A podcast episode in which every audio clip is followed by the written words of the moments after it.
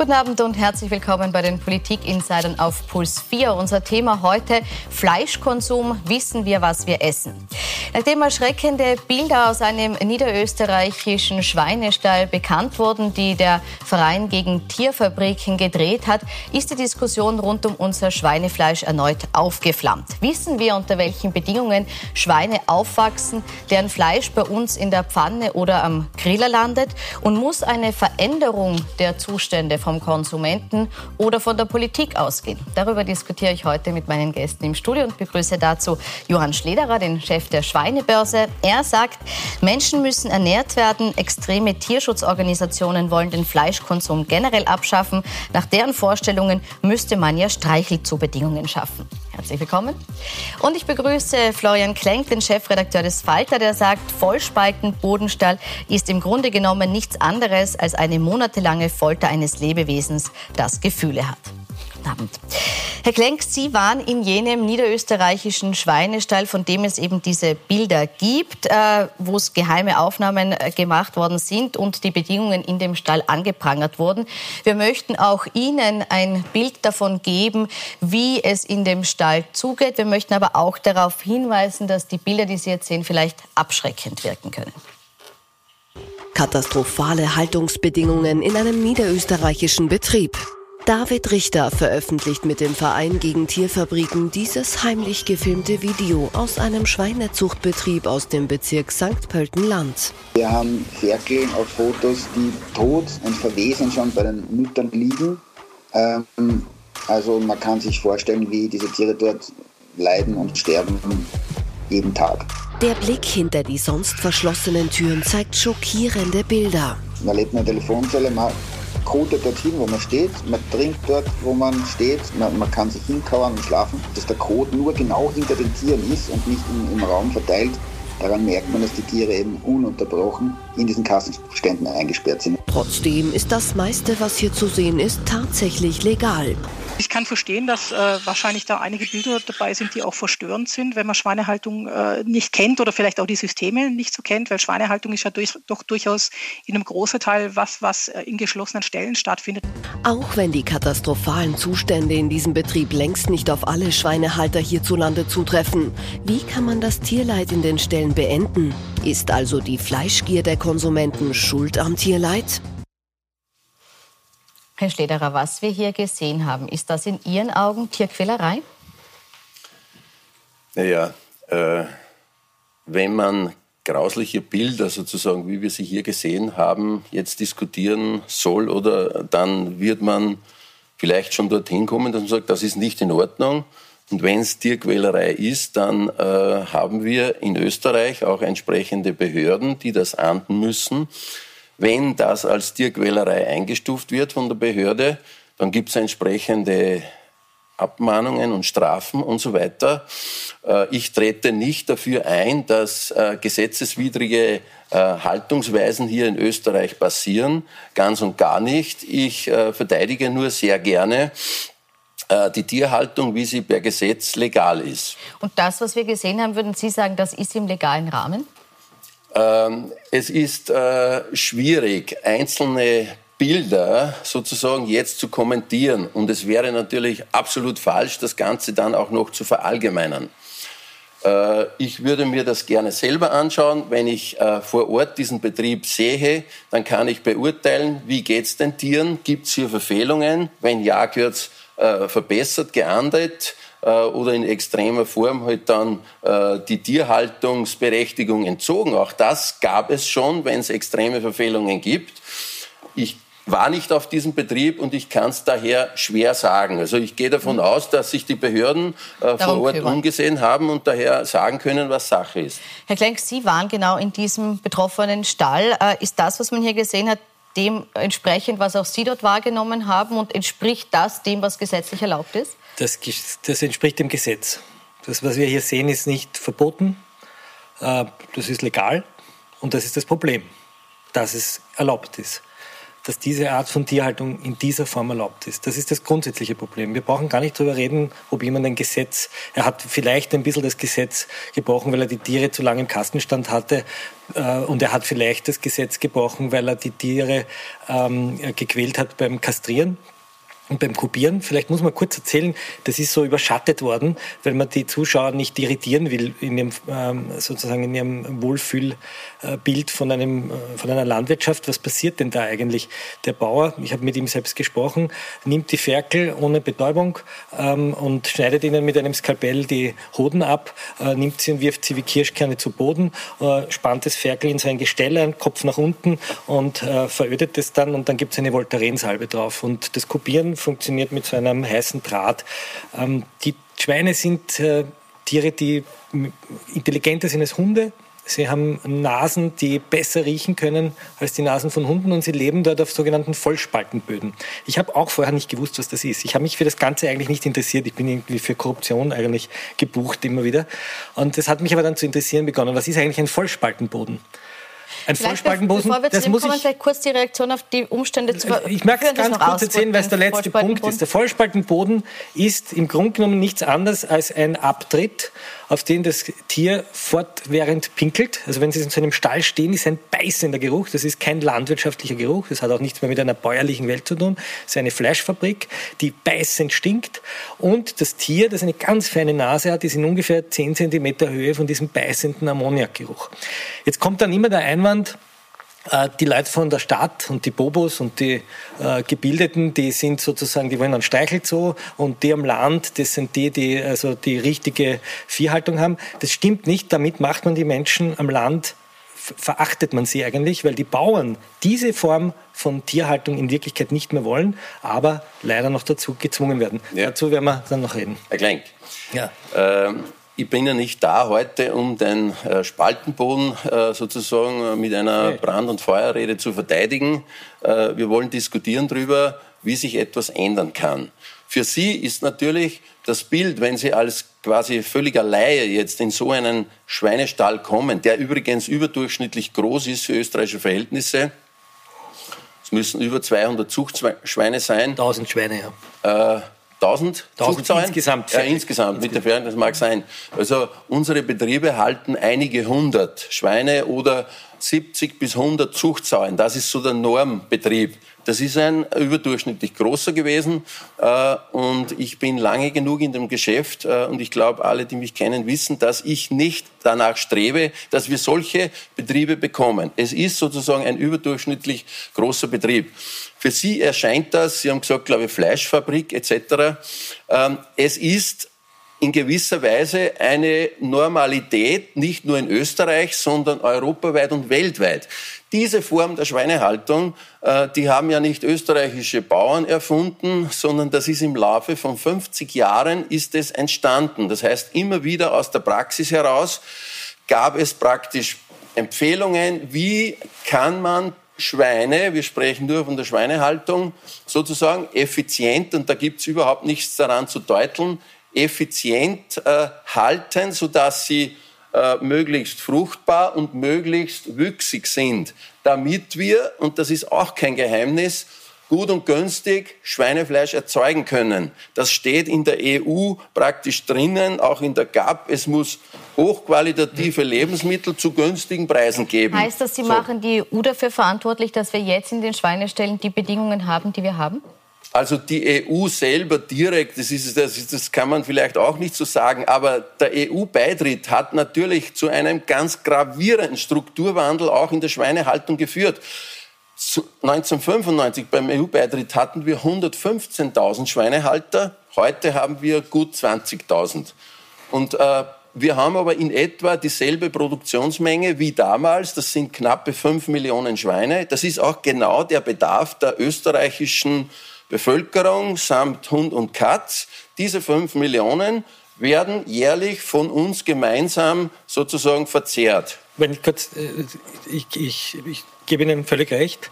Ich glaube, wir haben zwei Probleme. Das eine ist, dass wir das als normal empfinden, was völlig abnormal ist. Wenn das nicht Schweine wären, sondern Welpen, die auf diese Weise äh, gezüchtet werden, wäre Feuer am Dach.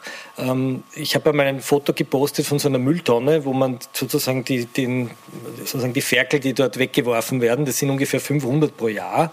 Ähm, das ist also auch nicht wahnsinnig ökonomisch, was da passiert. Und der Bauer hat mir gesagt, als ich diese Tonne veröffentlicht habe, er hätte gerne auf Twitter oder Facebook so eine Art äh, Hashtag Mülltonne gemacht, dass alle Schweindelbauern, die solche Mülltonnen haben, diese Tonnen posten, damit die Leute mal sehen, was da sozusagen ein Tierausschuss ist. Das ist ein furchtbares Bild. Worum geht es denn in Wahrheit? Man muss den Konsumenten zwei Dinge zumuten. Das eine ist, dass sie so wie bei den Legebatterien auf ihrem Fleisch stehen haben Vollspaltenboden ähm, und nicht irgendwie äh, irgendeine schöne Marke und ein Bauernhof aus den 50er Jahren vorgetäuscht wird, sondern ganz klare Information, was ist das für ein Fleisch? Billigfleisch, Sie sagen immer günstig, billig. Billig ist es, 5 Euro das Kilo Schnitzelfleisch beim Supermarkt. Das heißt, ein Schnitzel kostet einen Euro, weniger als ein Backel Kaugummi, also Billigfleisch. Und zweitens äh, muss man äh, gesetzlich dafür sorgen, dass diese Art von Tierhaltung verboten wird. Das ist nicht eine Frage des Konsumenten und auch nicht der Supermärkte, sondern es ist eine Frage des Gesetzgebers. Und da ist leider die Landwirtschaftspolitik äh, nicht bereit. So. Politik möchte gleich kommen. Vielleicht bleiben wir beim ersten Punkt. Muss man es den Menschen zeigen, was da passiert? Also ähm, jenen, die Interesse haben, soll man es zeigen und soll auch erklären, wie so etwas zustande kommt. Äh, wenn Sie so eine äh, Tonne, wo 20, 30 tote Ferkel, neugeborene Ferkel drinnen sind, dann erschreckt das fürs Erste. Äh, wo kommen die her? Das ist ja nicht so, dass da jemand diese Tiere erschlägt oder, oder dass ist, äh, ein, eine Muttersau äh, hat ungefähr einen Wurf von 10 bis 15 Ferkeln, manchmal auch mehr. Und es ist üblich, dass Gruppen sozusagen gemeinsam einerseits belegt und dann auch abferkeln. Und wenn dann in so einem Betrieb 40, 50 Zuchtsauen binnen ein, zwei Tagen abferkeln, dann sind da plötzlich 500, 600 neugeborene Ferkel am Hof. Und bei so einer Menge Ferkel ist wirklich ein, zwei Prozent äh, sozusagen Ausfallsrate zu kalkulieren. Das ist für uns normal. Das ist keine, aber, aber das geht nicht anders. Wissen Sie, die ja. Natur, das sind Mehrlingsgeburten und da ist es halt leider so, dass ein, zwei Ferkel von 15 äh, dann schon bei der Geburt äh, möglicherweise nicht das Licht der Welt billige, erblicken Damit können. man dieses billige Schweinefleisch produzieren kann, kriegen die Säuerhormone, damit sie möglichst oft werfen. Ähm, korrigieren Sie mich. Nein, das ist, das ist, also nein, nein. Da, da, muss Calderon, ich Ihnen widersprechen. Calderon ist dort gefunden, dann gibt es Fotos. Kann man ja, ja, ja, ich, sage Ihnen gleich, ja, warum. Ja, ja, okay. Da, da, man wirft so viele, diese Säue werfen so viele Ferkel, dass es mehr Ferkel gibt, als die Sau sitzen hat. Sie wissen das. Und Sie wissen, lassen Sie mich ausreden, ich habe Sie auch ausreden Und diese Ferkel beißen sich gegenseitig ins Gesicht blutig. Wenn Sie sich auf dem VGD-Homepage die Bilder ansehen, dann sehen Sie blutig gebissene Ferkel. Und diese Ferkel leben so eng beieinander, dass man die Muttersau in einen sogenannten, jetzt kommt das perverse Wort, Ferkelschutzkorb stecken muss, also in ein Gefängnis, damit sie ihre viel zu viel gezüchteten Ferkel, weil das muss alles billig sein, nicht erdrückt. Das ist ein völlig perverses System. Aber aber das hat mit Natur, mit ja. Nestbau, mit dem, was ein Schwein sozusagen hat, nichts mehr zu tun. Und schuld daran ist eine Tierhalteverordnung, die das Tierschutzgesetz, das sowas in Wirklichkeit nicht erlauben würde, unterspült, weil die Bauern das, nicht die Bauern, sondern die Fleischindustrie und ihre Verbündeten wollen, damit billiges Fleisch produziert wird. So, also und zwar so billig, dass es billiger ist als ein Kaugummi. Herr Klenk, Sie ja. sprechen so viele Dinge an, wir ja. müssen ein bisschen fokussiert bleiben. Bleiben wir kurz oh, bei den Hormonen, Hormone, und der Frage, ganz genau. warum so viele Sie haben Hormone Ferkel. angesprochen. Ja. Äh, Hormone werden zur Zyklussteuerung, wenn sozusagen die Gruppe der Sauen, ich habe vorhin gesprochen, die werden ja gemeinsam sozusagen belegt.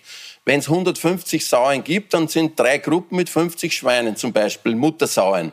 Und damit diese Muttersauen einmal beim Start sozusagen im selben Zyklus sind, werden auch äh, Hormone eingesetzt. Das ist kein Geheimnis, das ist mit den Tierärzten, das ist ja alles offiziell. Das jetzt hinzustellen, das ist ja, das ist ja völlig weiter. Das ist das eine. Das wird nicht irgendwie permanent, sondern einmal, damit... Ich habe das Argument nur eingebracht, ja, ja, aber ich, die Ferkel sterben ja, ja, leider, weil so viele zweite, Das zweite, das zweite. Ja. Das, das muss man voneinander ja, trennen. wir haben ja darüber geredet, jetzt die Fülle so der Ferkel, gibt. Die Fülle der Ferkel, ja. ganz genau. Äh, die Fülle der Ferkel kommt von der Züchtungsseite her.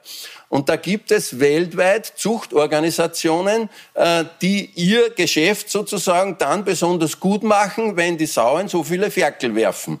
Also ich, mich werden sie dafür nicht gewinnen, dass ich dafür einstehe, dass es mehr Ferkel gibt als Zitzen. Da bin ich nicht dafür. Ich halte das übertrieben. Äh, es gibt in Europa Länder, äh, wo zu diesem Zweck, weil es zu wenig Sitzen gibt, dann sogenannte Ammen beziehungsweise künstliche äh, Mütter sozusagen, das sind einfach Saugmaschinen, wo die Milch dann sozusagen eingespeist wird. Äh, und auch diese Unternehmen brüsten sich. Und dieses Fleisch kommt genauso nach Österreich, wenn sozusagen von einer künstlichen Amme sozusagen die Ferkel gesäugt wurden. Das ist EU-Binnenmarkt, ja. da müssen wir auch drüber sprechen. Ja, da bin ich ganz bei Ihnen. Nur, noch einmal, wir reden über ein Fleischproduktionssystem, das so tut, als wäre das Lebewesen Schwein, das intelligenter ist als der Hund, als wäre dieses Lebewesen Schwein eine Gurke, die man sozusagen putzt, schält und schneidet. Und das, worauf ich hinweisen will, ist, dass diese Art von rechtmäßiger Tierhaltung geändert gehört und den Konsumenten erklärt gehört. Und die ganze Fleischvermarktungsindustrie, vom armer Gütesiegel angefangen bis zum Jahr natürlich Schweindel, tut so, als würden wir einen Bauernhof der 50er Jahre haben unsere Aufgabe als Journalisten oder auch die Aufgabe der Tierschützer, die sozusagen hier Kameras in, in Stellen anbringen, mit, mit, äh, die da monatelang heimlich filmen, damit das Gegenbild einmal dokumentiert ist, ist zu zeigen, wie die Realität ausschaut. Und den, Schlach, den, den, den Schweinemeistern und den äh, Schlachthöfen ist es gelungen, diese Bilder in den letzten 50 Jahren von uns Konsumenten fernzuhalten. Und ich bin der Meinung, man soll das sehen und man soll in die Schweinestelle, die ein Ammergütesiegel haben, eine Webcam hängen, sodass jeder Kunde sehen kann, wo sein Schweindel herkommt. Also grundsätzlich ist es nicht richtig, dass das absichtlich ferngehalten wird, wenn es das Interesse gibt. Äh, die, die, offene Stalltür, die gibt es immer wieder. Nein, die gibt es nicht in der Werbung. Herr Klenk, die gibt es nicht in der Werbung. Also es gibt tausende Stellen, die wenn, wenn, wenn man sich anmeldet, man kann nicht einfach kommen zum Hof und sagen, jetzt bin ich da und ich möchte in den Schweinestall reinschauen. Aber wären so Webcams, wie es Herr Klenk fordert, Webcams ja, an allen Stellen, wäre das eine Option, wo Sie sagen, ja, ja kann man sich wenn, wenn Sie Bauern finden, die das gerne, da gibt's auch, die machen freiwillig Bauern, weil sie eben das Bedürfnis haben zu zeigen, wie diese für den Bauern Normalität äh, den Tieren nicht als Tierqual erscheint. Äh, wie, wie, stellen Sie sich vor, das ist ja keine Tierquälerei, wie Sie das sozusagen formulieren. Äh, da gäbe es saftige Strafen, das habe ich vorhin schon gesagt. Äh, zu Ihrem Hinweis, und da sind wir völlig auf einer Linie. Ich selber bin 30 Jahre in dem Geschäft und ich bin von meiner frühesten Kindheit an mit Nutztierhaltung befasst. Ich bin auf einem Bauernhof aufgewachsen. Ich habe alles wirklich perfekt erlebt und noch heute. Und ich habe mich immer bemüht, die Bedürfnisse der, äh, also sozusagen des Marktes und so weiter auch in meiner Arbeit als Börsengeschäftsführer umzusetzen. Wir haben schon vor 25 Jahren mit einem Strohprogramm, Gustino Stroh heißt das, gibt's heute übrigens noch, aber das hat nur dahin vegetiert. Es wird von den Handelsketten, von den Schlachtbetrieben deswegen, leider abgelehnt. Aber Daher. Herr Schlederer, nein, kurze Zwischenfrage jetzt. jetzt, jetzt ich, nein, jetzt nein, darf ich eine Frage stellen. Herr Schlederer, ja. heißt das, Sie sind auch dafür, was Herr Klenk jetzt angesprochen hat, dass wir ein strengeres Gesetz brauchen, wenn es um die Tierhaltung geht? Also äh, ein strengeres Gesetz, äh, das ist immer eine Frage, wie streng. Es, gab, es Zum gibt Beispiel immer Verbot von diesen Vollspalten. Wir, wir haben, wir haben äh, und das weiß der Herr Klenk vielleicht nicht, äh, wir haben zum Beispiel diesen von ihm zitierten Ferkelschutzkorb äh, in einem ausführlichen Forschungsprojekt jetzt hinterfragt. Der ist zum Beispiel Ende 2033, okay, das sind noch gut zehn Jahre, ist der verboten. Also es verändert sich was, ein mühsamer Prozess. Wir vertreiben dadurch viele Bauern aus der Produktion, weil die sagen, das tun wir uns nicht mehr an. Da möchte ich gerne einhaken, wenn Sie mir gestatten. Ja? Sie sagen, Sie vertreiben die Bauern aus der Produktion. Der Bauer, den ich besucht habe, und das ist so wahnsinnig interessant, sein Vater hatte 5000 Säue. Sie waren noch ähm, 5000 äh, im, im, Jahr produziert. Ja, okay. Und er muss mittlerweile 10.000 im Jahr produzieren. Äh, das Interessante an, dieser, an, dieser, äh, an diesem Bauernhof war, dass der Sohn doppelt so viel produzieren muss, um den gleichen Umsatz zu erwirtschaften wie der Vater noch eine Generation zuvor. So, und was macht der Sohn? Er denkt jetzt langsam darüber nach und sagt, ich möchte eigentlich ein Bauer sein und nicht ein Fleischfabrikant und nicht jemand, der sozusagen am Fließband Fleisch produziert, sondern ich bin eigentlich ein Landwirt. Und er fängt an, Beeren zu produzieren. Himbeeren, Heidelbeeren, was auch immer, Erdbeeren und macht dort die gleichen Gewinne mit einem wesentlich niedrigeren Wareneinsatz. Der Stall hat ungefähr 1 Million Euro gekostet, hochgerechnet 800.000 gefördert vom Steuerzahler. 80.000 Euro zahlen wir mit Steuergeld für diesen Vollspaltenboden, damit das errichtet werden kann. Und zwar immer noch. gibt immer noch diese Förderung für Vollspaltenböden. Wenn er 70 gibt's nicht gibt's mehr. noch, habe ich nachgefragt extra Justiz. Ich weiß, Ihnen auch erzählen, habe ich dann. extra nachgefragt. Es gibt Wenn, noch, wenn, wenn es im gibt Herbst noch immer, gibt's noch immer. Wird jetzt abgeschafft. Wird jetzt ist abgeschafft. wahrscheinlich eine laufende Ja. Forderung, Ist ist noch immer- spätestens im nächsten Jahr der Wir müssen Jahr. schon dazu sagen, Ja, dass sich etwas ist- tut. dass sich Es was tut sich Darf der was, Herr Klenk nicht so darstellen, als ob Aber es- alles sozusagen nur eingeeist Nein, wird. nein, Nein. Jetzt, Gott sei Dank ändert sich was. So. Und wenn er, wenn er Obst produziert, hat er ein Zehntel der Investitionssumme und kommt auf die gleichen Gewinnmargen.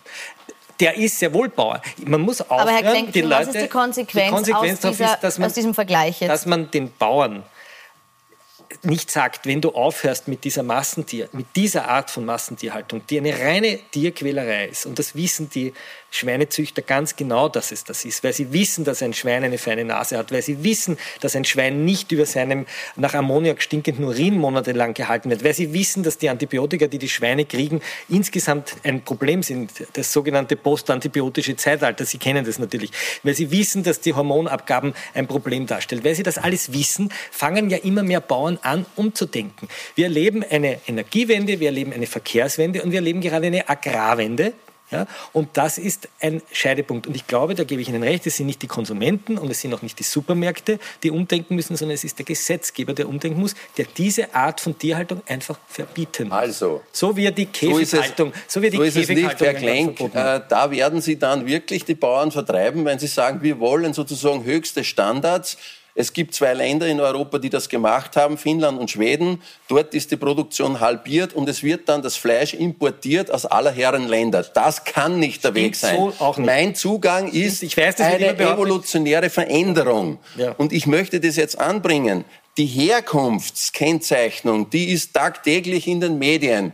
Die ist auf halbem, dreiviertel Weg, würde ich mal sagen, ist die umgesetzt. Es geht jetzt noch bei den verarbeiteten Produkten, bei Wurst-Schinken-Produkten, dass da wenigstens die wertbestimmenden Bestandteile dann auch in Sachen Herkunft deklariert werden müssen. Nee, die, Aber hier die Landwirtschaftsministerin ist gegen eine Herkunftsbezeichnung. Nein, in der das stimmt ja nicht. In der Gastronomie ist sie dagegen. Ja, Moment. Also äh, Ja, Sie dürfen nicht immer alles. In der Gastronomie wird sie momentan deshalb dagegen sein, weil man kann doch nicht die Gastronomie, äh, wo wir froh sein müssen, wenn sie wieder auf die Beine kommt, jetzt nach der Corona-Zeit äh, einmal sozusagen durchschnaufen lassen. Die Schweizer haben das. Und dann wird die das Schweizer kommen. Gastronomie hat das. Sie die Schweizer kommen, Gastronomie hat sie, eine sie, sie hüpfen Das von sind- einem aber andere. Man merkt, nein, man die merkt Schweiz genau ist nicht bei der EU. Herr, Also wirklich, Herr Klenk, das ist, das ist eigentlich ein Witz. Sie als anerkannter Journalist vermengen alles. Die Schweiz ist nicht bei der EU. Mir Sie können das, nicht Sie aggressiv werden. Nein, ja, weil es, Entschuldige, dumm ist, solche Beispiele. Vergleiche zu bringen. Sie sich doch. Die Schweiz ist nicht bei der EU. Es wird kein Fleisch in die Schweiz importiert. genau das Bild. Die haben, die Schweizer ist eine eigene Volkswirtschaft.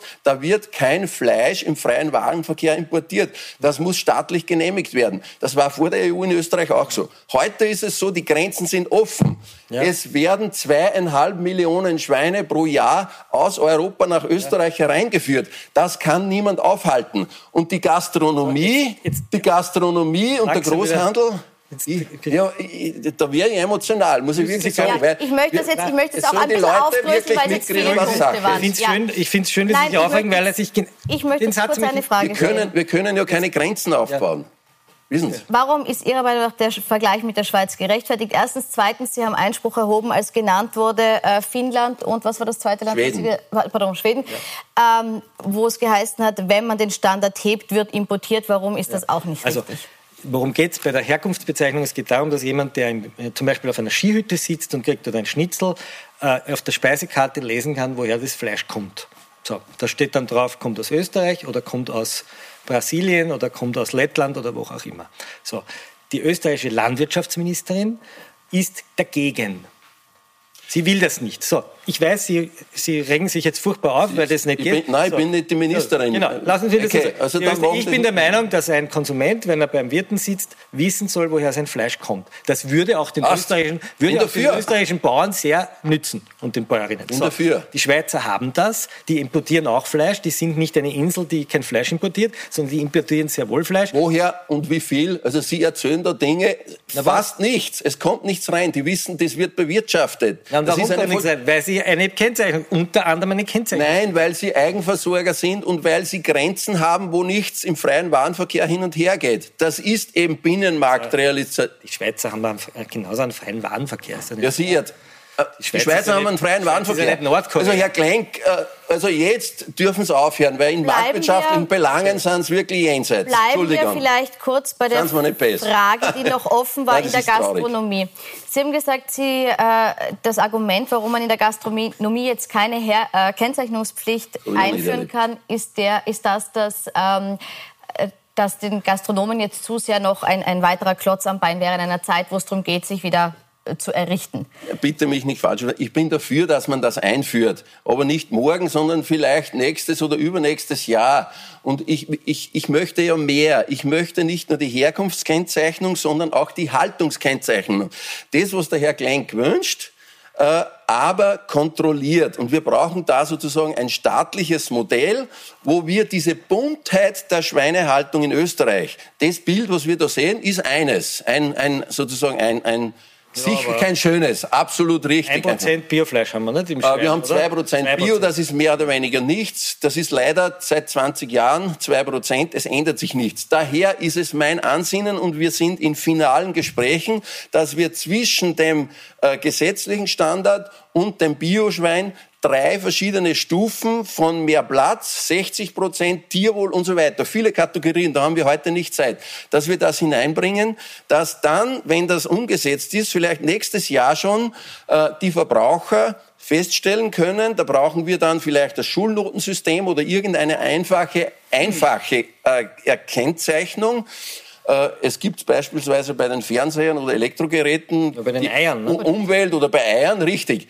Das muss draufkommen. Ja. Da sind wir uns einer Meinung. Dann, Herr Klenk, jetzt die Frage nur, ist Ihnen auch klar, dass das nicht von heute auf morgen geht? Verstehen Sie, dass vielleicht jetzt der falsche Zeitpunkt ist, um das in der Gastro einzuführen?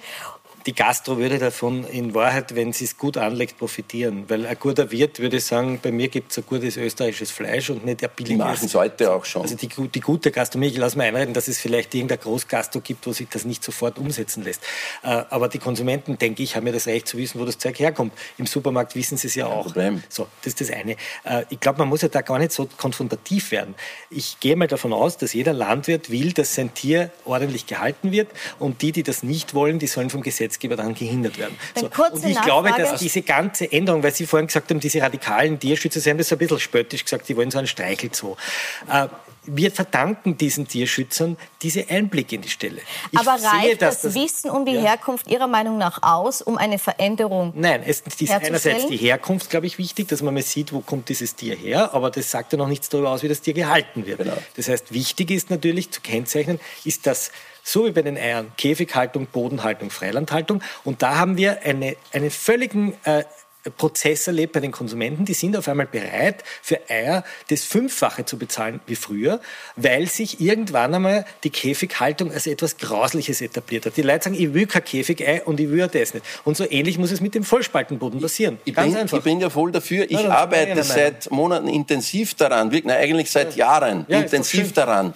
Aber wir brauchen hier auch eine gesetzliche Begleitung, ja. weil es wird sehr viel Schindluder getrieben. Es sagt jeder, egal mit welchen Marken etc., wir sind das, wir sind das. Der Verbraucher muss ein Vertrauen kriegen, so wie er das bei der Herkunftskennzeichnung hat. Das wird staatlich kontrolliert, sehr streng. Das Armer Gütesiegel geboren in Österreich und die anderen Stufen auch. Und wenn wir dann die Verbraucher, die heute bei Befragungen sagen, wir sind bereit, so und so viel mehr zu bezahlen, wenn die tatsächlich das auch dann einhalten an der Supermarktkasse, dann haben wir gewonnen. Weil dann werden diese Bauern, die wir heute auch kennen, die heute investieren in Tierhaltungs- und Tierwohlstelle, die werden dann mehr. Und dann werden wir, der Prozess dauert Jahre, ich sage, meine Perspektive ist etwa 2033, wenn dann der, die Bewegungsbucht Gesetz ist, dass auch zumindest in vielen Bereichen der heute konventionelle Vollspaltenboden verschwunden ist. Er wird auf lange Sicht, er wird schon nicht mehr gefördert. Okay, erst dann ab nächstes Jahr nicht mehr gefördert. Ende kommen, bitte, weil wir sind ja, ja schon, aber das ist, das ist ja so eine komplexe Materie. Materie die schwer in 30 Sie Minuten noch mehr realisiert. aber wir hören ja, von Ihnen, schön. wir sind am richtigen Weg und wir freuen uns, wenn es noch schneller geht als bis 2033 und freuen uns über Bilder, die uns zeigen, was in Österreich passiert. Ich bedanke mich bei Ihnen für die Diskussion. Bei Milborn sprechen jetzt gleich im Anschluss die Eltern von Maria K. Das ist jene junge Frau, die mutmaßlich von ihrem Ex-Partner, dem medial als Bierwert bekannten Mann, äh, getötet wurde. Bleiben Sie also unbedingt dran. Bis bald.